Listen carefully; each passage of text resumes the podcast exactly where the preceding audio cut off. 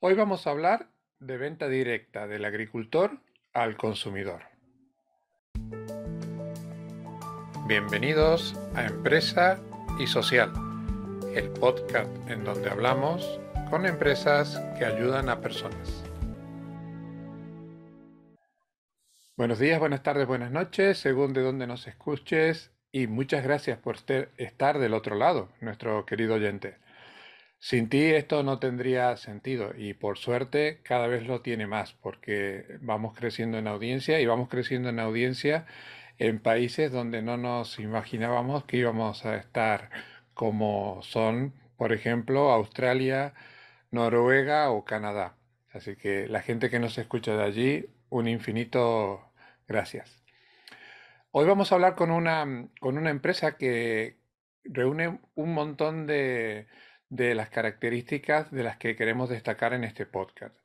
Reúne tecnología, reúne innovación, reúne cuidado del medio ambiente y sobre todo muchísima, muchísima innovación. Pero mejor que nos lo cuente una de sus responsables, que es la, la que nos ha dado un ratito de tiempo para, para hablar con nosotros. Buenas tardes, Natalia. Buenas tardes. Muchas gracias por tu tiempo, muchas gracias por participar del podcast.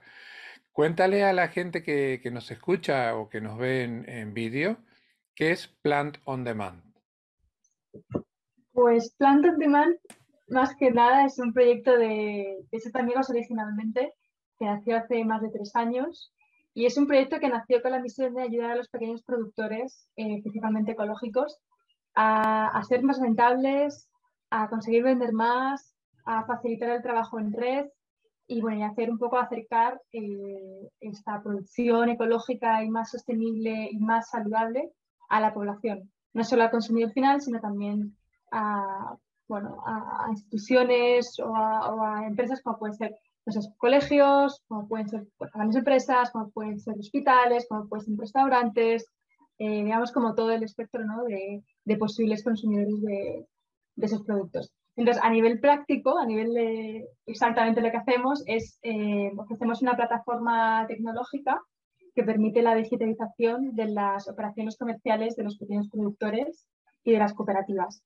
Y además de eso, eh, esta plataforma eh, está diseñada de forma que fomenta la cooperación entre pequeños productores, de forma que puedan acceder a economías de escala y competir en un mercado que ahora mismo es muy competitivo y que, bueno, pues que las grandes explotaciones más intensivas eh, se están comiendo.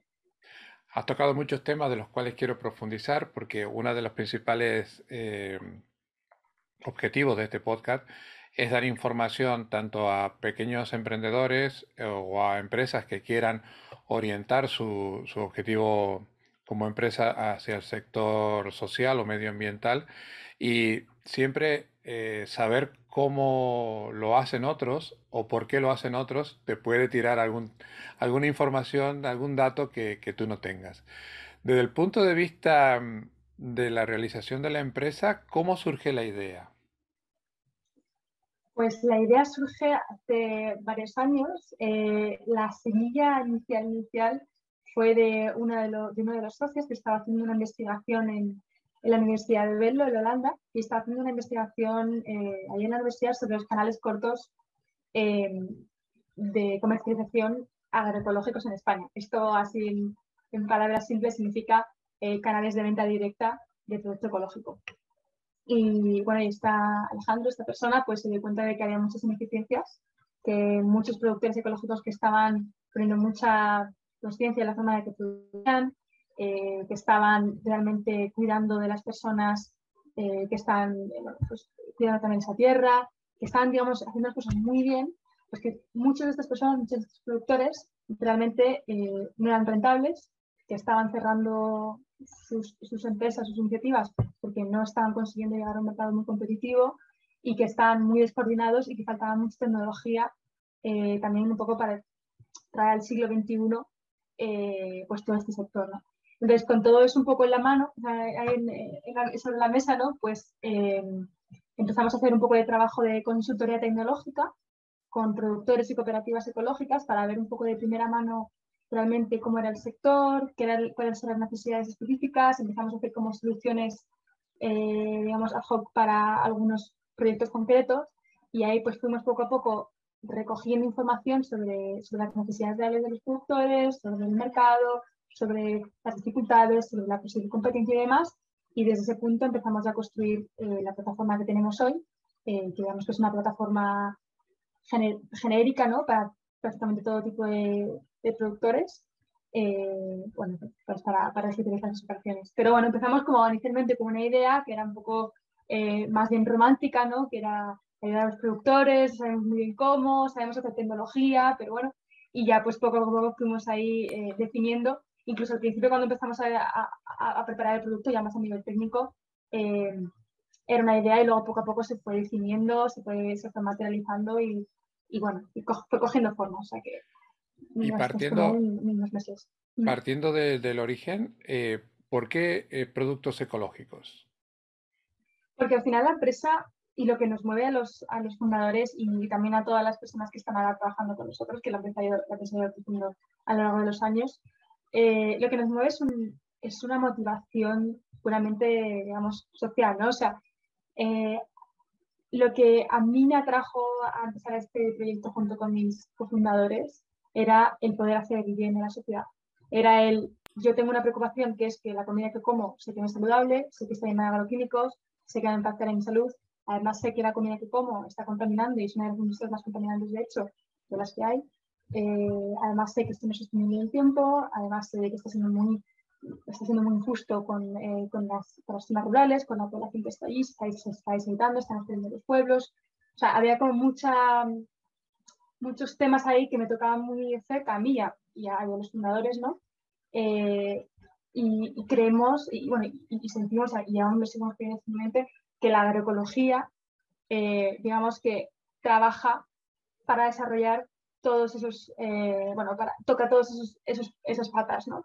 Como que la agroecología al final no solo es una forma de producir, de producir eh, sin fertilizantes, por ejemplo, químicos, sino que va mucho más allá y también habla de pues, cómo se tienen que eh, organizar los, los productores, de, bueno, es una filosofía que va mucho más allá de, digamos, de, lo puramente legal como puede ser un sello ecológico, que contempla muchos más aspectos. Entonces, pues, eh, eso ese es su motivo. El agricultor ecológico, eh, ya por el solo hecho de serlo, eh, tiene una conciencia, digamos, diferencial del, del, agricultor tradicional. Pero desde el punto de vista de incorporar tecnología a la hora de vender sus productos o de gestionar información, ¿cómo, cómo os recibió? ¿Fuisteis recibido de forma digamos, entre comillas, fácil o tuvisteis que hacer mucha, mm. mucha educación para, para, ver que la tecnología es muy buena? Pues mira, la segunda. Eh, aparte de empresa de software startup, somos educadores. O sea, ese rol lo hemos tenido que asumir. Eh, una cosa de la que nos dimos cuenta cuando empezamos, al principio, eh, pues un poco como intentábamos seguir estrategias de, de ventas al uso de cualquier startup, ¿no? Que es, bueno, pues haces marketing digital, te llegan, las, eh, te los clientes de forma automática, se el onboarding y tal. Nos dimos cuenta de que eso, en el mundo en el que estamos, en el mercado en el que estamos, a los que nos dirigimos, que los productores ecológicos, que generalmente pues, son gente más, de más edad, de zonas rurales y tal, no funcionaba esa estrategia. Entonces tuvimos que, después de darnos 20 veces con la misma pared, eh, ya decidimos, ya vimos que teníamos que tomar este tipo de estrategias. Una de las estrategias es, como bien dices, la de eh, actuar, digamos, como eh, agentes de transformación digital a nivel de, educación, de formaciones y tal. Por ejemplo, hacemos formaciones con, pues, con diferentes organismos certificadores ecológicos para, para ayudar a, estos pequeños productores ecológicos a digitalizarse y a ganar más rentabilidad. Eh, pues también difundimos un poco el papel de la tecnología entre, gobiernos, eh, tanto regionales como ayuntamientos. Eh, y luego, por supuesto, a, nivel individual con cada uno de los productores, pues siempre que nos ponemos en contacto con uno de ellos, pues tenemos que explicarle todos los beneficios que le puede aportar la tecnología, que son muchísimos más de los que a primera vista puede llegar a parecer. Entonces, sí, ese, ese papel es bastante importante es, es, es, un, es, una labor que estamos haciendo muy activa. Eh, vamos a hacer el ejercicio de que nos está escuchando un productor ecológico que no te conocía o, que está fuera de España, porque creo que todavía no, estáis trabajando fuera de España. Eh, haz, de cuenta que yo soy uno de esos eh, futuros clientes vuestros. ¿Por qué tendría yo que confiar en vuestra tecnología o por qué tendría que trabajar con vosotros? Claro, depende mucho de la casuística del, productor. Em, tenemos diferentes formas de trabajo.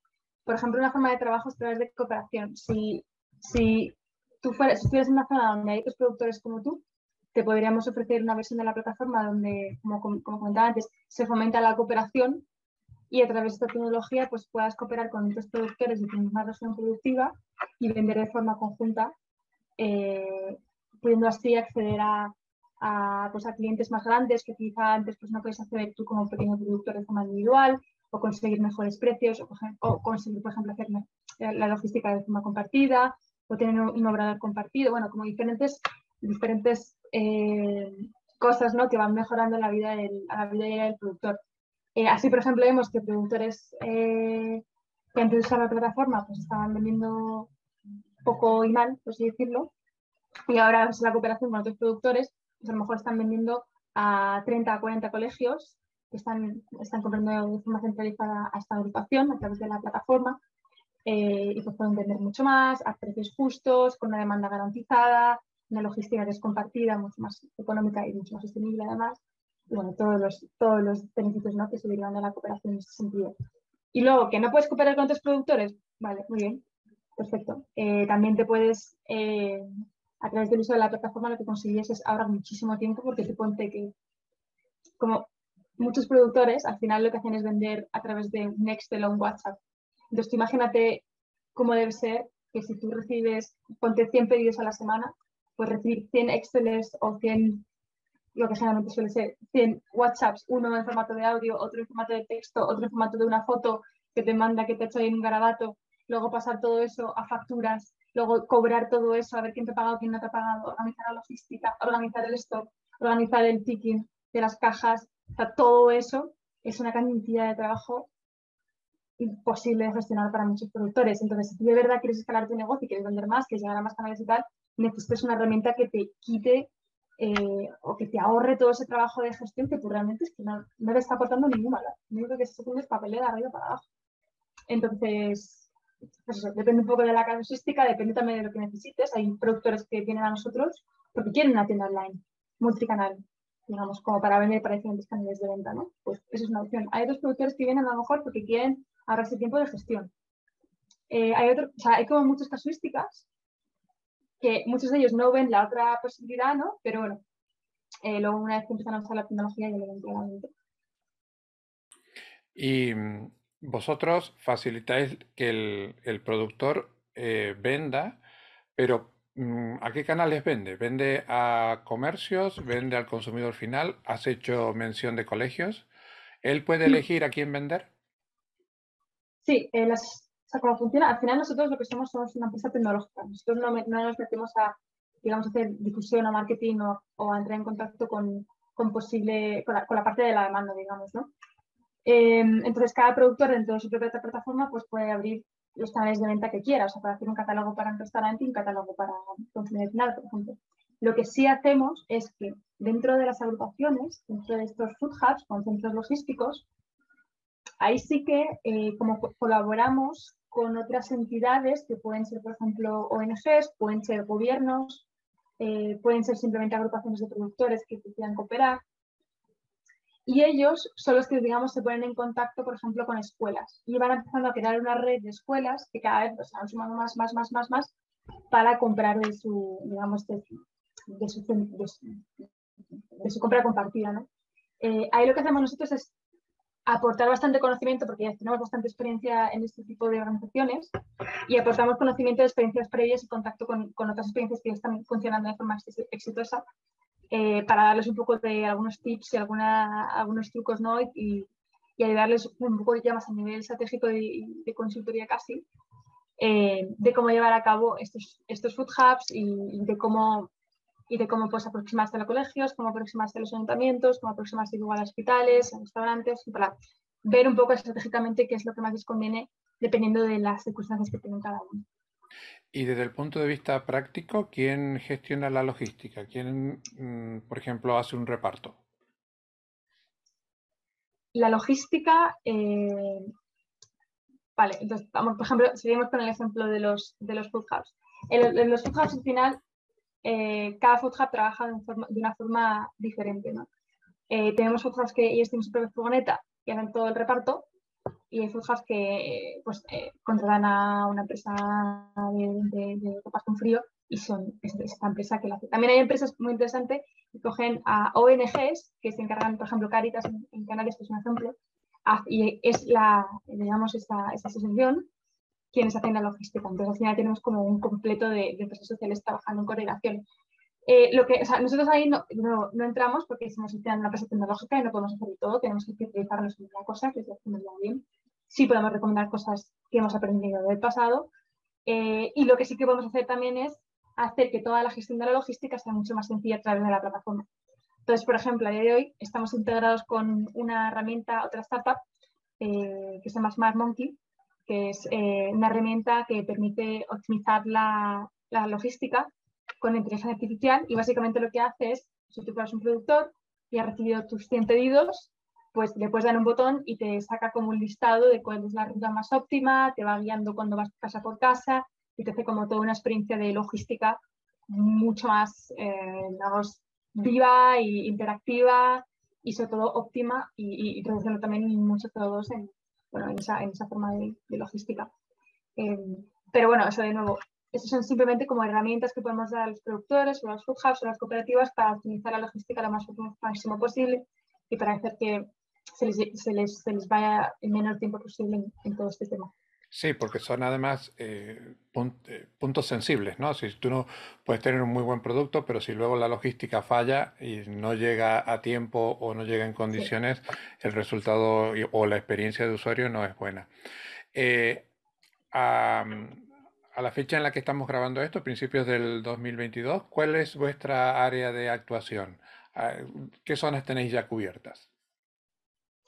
Estamos prácticamente en toda España, eh, incluidas las islas. Sí, estamos bastante expandidos, sí, sí. No tenemos un núcleo concreto. Tenemos proyectos en Galicia, en Valladolid, en Pirineos, en Madrid, en Andalucía, en las islas. O sea, tenemos, estamos prácticamente en todos España. Sí. Cataluña es el único que tenemos un poco más ¿Y un productor, por ejemplo, un productor ecológico de Granada puede vender sus productos en Bilbao? Em, bueno, eso depende. Por ejemplo, tenemos, o sea, por, nosotros poder hacerlo perfectamente pero en la plataforma. Eso depende luego de la infraestructura logística que tenga. Por ejemplo, tenemos un productor de quesos, eh, que creo que es de la zona de Valencia, que es el pastor, es un pastor, y sé que él, por el tipo de producto que tiene, pues envía todo España hace logística en frío y de toda España en esos cuatro días tienes producto en tu casa. Ahora, si lo que vendes es, por ejemplo, lechugas frescas, eh, entonces generalmente se, se, limitan un poco a, su región. Pues si estás en Valencia, pues a Valencia, cosas así. Y otro, otro dato que considero que es muy importante, que España, cuando tú ves las estadísticas de producción de, de agricultura ecológica, e, es pionera en la producción, pero no somos igual de pioneros en el consumo.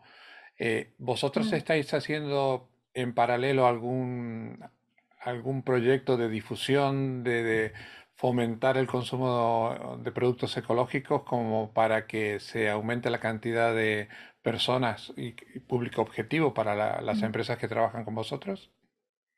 Sí, no de directa, no a través de campañas, ni bueno, a través de un poco de Instagram y tal, pero, pero no, no de forma muy directa, pero sí de forma muy indirecta y creo que con un impacto mucho mayor, que es a través de incidir en, sobre todo en administraciones públicas, para adquirir este, o para, difundir o para extender eh, el uso de estos food hubs, eh, donde colegios, hospitales, eh, temas de compra pública, digamos que como cualquier organismo o institución que dependa de la administración pública, hacer que, pues, digamos, vaya transicionando poco a poco a la compra de producto ecológico local. Esto además no solo porque nosotros queramos, sino además porque la Unión Europea ahora está poniendo políticas muy estrictas sobre el tema de la de la producción ecológica. Para 2030 ha establecido que al menos el 25% de la tierra productiva tiene que ser ecológico. Entonces, sí o sí se están poniendo un montón de eh, políticas en marcha a nivel local o comunitario, ¿no? Eh, donde la administración pública tiene que estar comprando, tiene que crecer el volumen de compra de producto ecológico. Entonces, ahí, cuando entramos en conversación con ellos, pues les presentamos esta solución, les presentamos casos de éxito que está viendo por toda España, de cómo, pues eso, sobre todo colegios está teniendo muchísimo éxito, colegios públicos compran a, a productores eh, y eso al final pues va creciendo eh, el consumo de, ecológico de forma un poco indirecta, ¿no? No, no, no porque la población sí lo vaya pidiendo, que también que está pasando de forma simultánea y creo que está pasando a un ritmo súper acelerado, porque siendo como muy honestos, hace cuatro años o cinco años nadie sabía lo que era ecológico, no había nada de producto ecológico prácticamente en España, salvo en, cosas, en sitios muy concretos. Y a día de hoy está súper sentido, todo el mundo sabe lo que es, puedes encontrar ecológicas en el Carrefour, en el Lidl, eh, y está creciendo. Entonces creo que eso, esa tendencia va subiendo de forma natural y nosotros lo que hacemos es incidiendo más en, eh, sobre todo en las, en las, administraciones públicas, porque es lo que hemos visto que más efecto tiene y lo que más capacidad tiene de realmente crear un impacto muy grande. O sea, nuestros proyectos más grandes que están llegando a más personas es a través de la administración pública. Sí, la verdad que son los que tienen la capacidad, sobre todo lo que has hecho tu hincapié en, temas de colegios o hospitales, tienen la capacidad de, gestionar mucho volumen. Eh, otra cosa en la cual España también se, lo que hablamos antes del tema de producción, es que es uno de los principales exportadores de, producción ecológica. ¿Vosotros también estáis ayudando en ese proceso? A ver, eh, sí, tenemos, eh, trabajamos con cooperativas ecológicas que exportan fuera. Eh, pero las, la, gran mayoría son producto local. O sea, la gran mayoría son, son eh, empresas que se quedan en, en su ámbito territorial, también por, por, tema de los principios de, la agroecología. Pero sí que es verdad que, a ver, al final en Finlandia no puedes prácticamente producir nada más que, yo no sé, patatas y zanahorias. Entonces, necesariamente eh, vas a tener que importar. Porque ya no estamos en el siglo XV, ya la gente no solo quiere comprar patatas, comer patatas y zanahorias, sino que quiere toda una variedad de productos. Entonces, sí, eh, nosotros estamos trabajando con empresas exportadoras eh, que sabemos que producen con, criterios muy éticos y muy sostenibles. Eh, pero bueno, ya te digo, eso son los mismos, porque bueno, no, no, no, no, hemos dado con Y mm, has hecho hincapié durante la entrevista en el pequeño productor. ¿Cuál es el tamaño máximo de productor que puede trabajar con vosotros? Nosotros nos establecemos tamaño máximo. Al final, digamos que nuestra idea era ayudar al pequeño productor para que sí que más está sufriendo eh, pues, la evolución que está teniendo el mercado actual ¿no? y, el impacto que está teniendo los, los grandes supermercados, los grandes servicios y demás. Eh, pero ahora, mismo estamos trabajando desde con productores que están facturando el mes nada, o sea, menos de mil euros, hasta con los mayores productores de España de ecológico ahora mismo. O sea que tenemos, tenemos absolutamente todo, eh, toda la línea de... Todo el espectro, ¿no? todo el espectro, exacto, todo el espectro.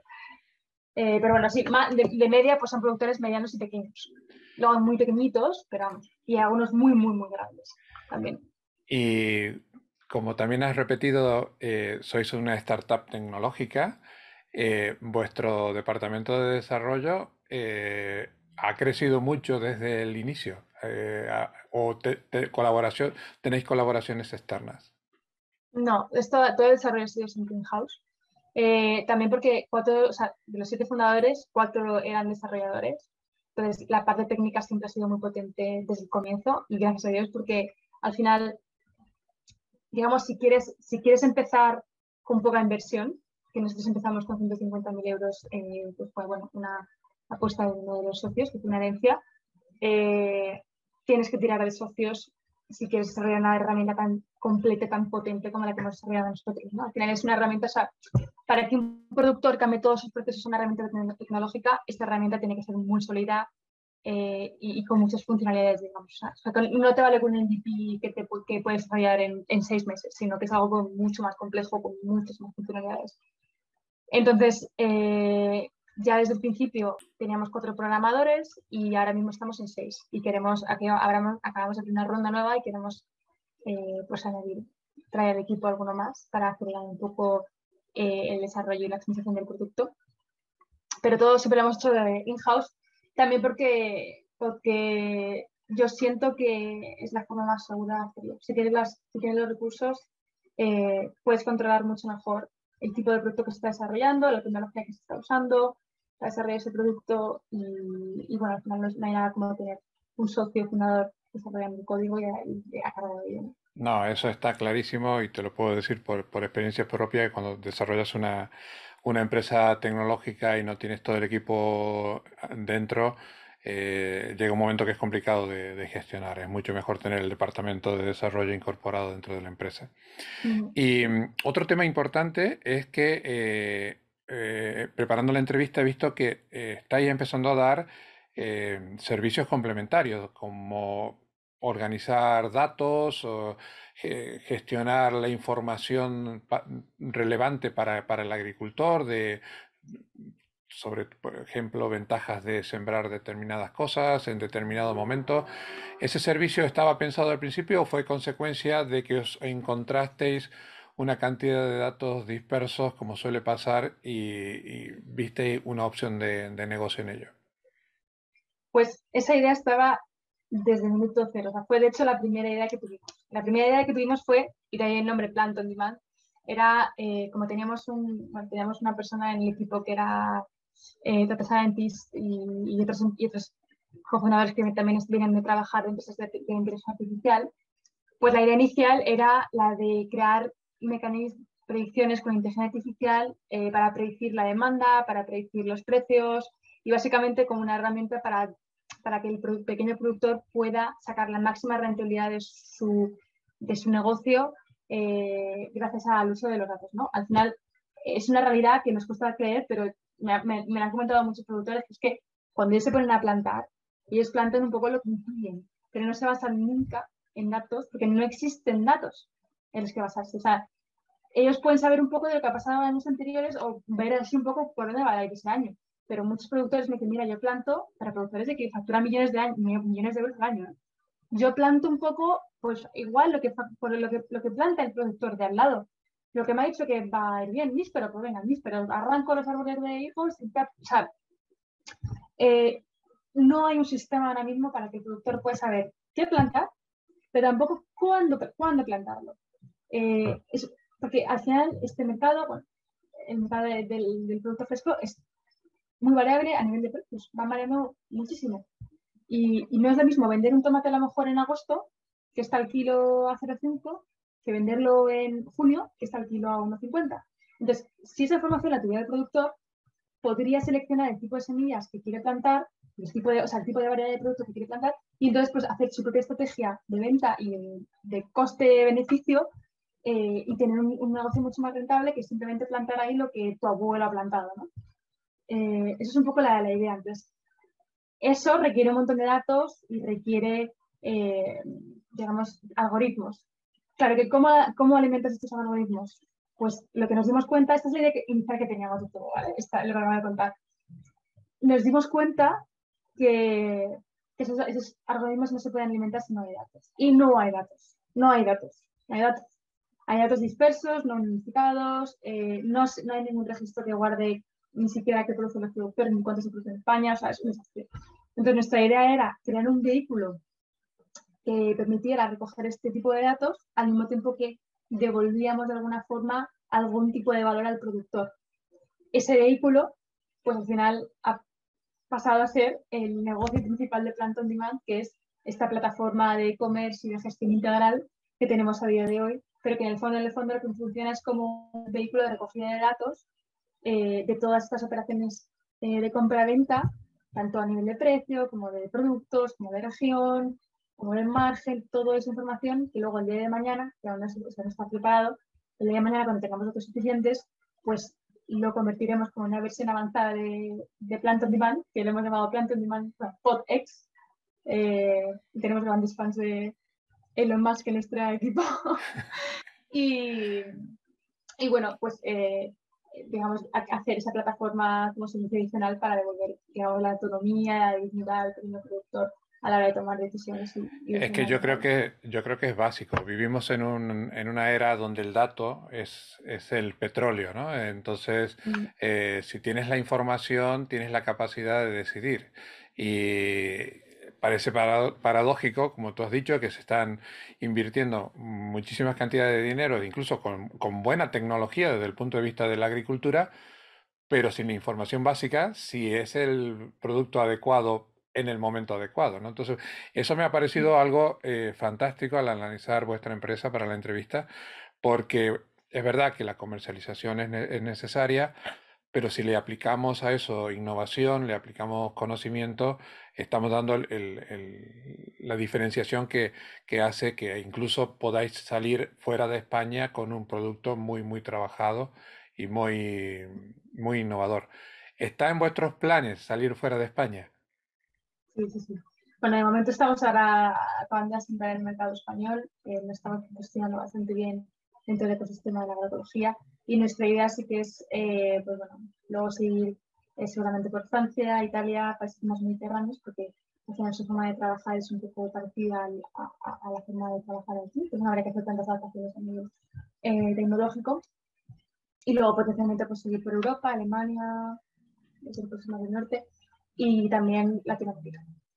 Fantástico. gran, gran potencial, gran potencial.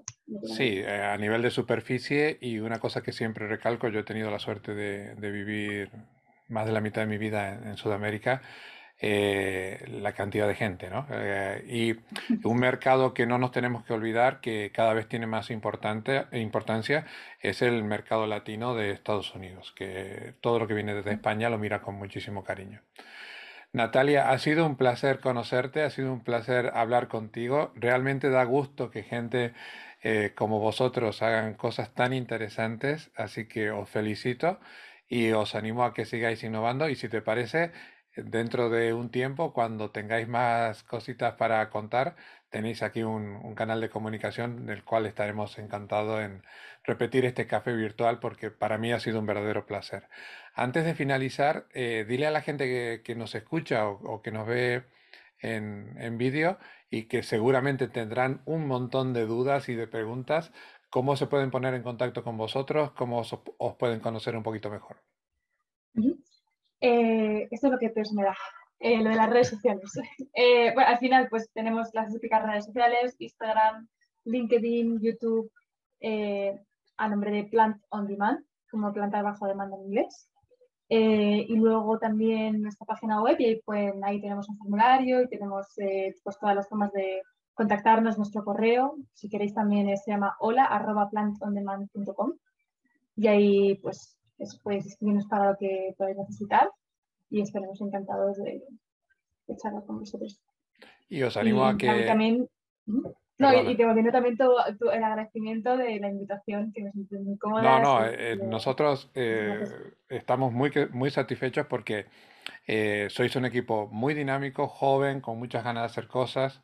desde, nuestra, desde nuestro punto de vista, os diría que también eh, en el futuro incorporéis algún senior, porque un senior os puede dar una perspectiva interesante en la gestión, sobre todo en la, en la innovación de cosas diferentes. Pero no quería dejar de decir que eh, vale la pena eh, mirar vuestra web, porque considero que está muy bien hecha, que tiene muy buena información y, y puede sacar varias, varias dudas de, de la persona que os quiera conocer un poquito mejor. Te reitero la invitación a un próximo episodio y te agradezco tu tiempo.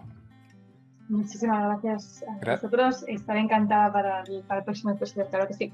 Gracias. Hasta el próximo episodio entonces. Espero que los contenidos de este episodio hayan sido de tu interés. Te damos las gracias por habernos escuchado. Te invitamos a que lo compartas en tus redes sociales y que nos des la máxima valoración en la plataforma de podcasting que nos hayas escuchado. Te esperamos en el próximo episodio de En Empresa y Social y también te animamos a que nos digas qué tipo de empresa te gustaría conocer o qué tipo de temática te gustaría que tratemos en este podcast. Hasta el próximo episodio.